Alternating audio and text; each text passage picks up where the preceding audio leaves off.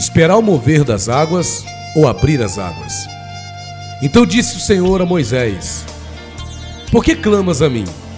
Diga aos filhos de Israel que marchem, e tu levanta a tua vara e estende a tua mão sobre o mar, e fende-o, para que os filhos de Israel passem pelo meio do mar em seco. Êxodo 14, 15 a 16.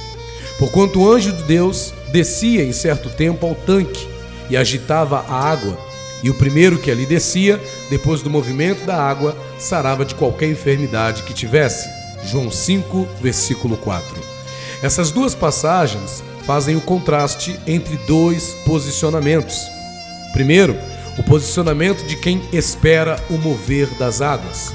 Segundo, o posicionamento de quem abre as águas. A maioria das pessoas vivem à espera do mover das águas, como acontecia no tanque de Betesda. E nessa de ficar esperando o mover das águas, o tempo vai passando e a frustração vai tomando conta a ponto de muitos até desistirem de alvos e objetivos. Porém, os que abrem as águas são pessoas que sabem que o Deus que servem é todo-poderoso e plenamente capaz de fazer coisas extraordinárias através de suas vidas. E são essas pessoas que alcançam conquistas e as realizações prometidas pelo Senhor.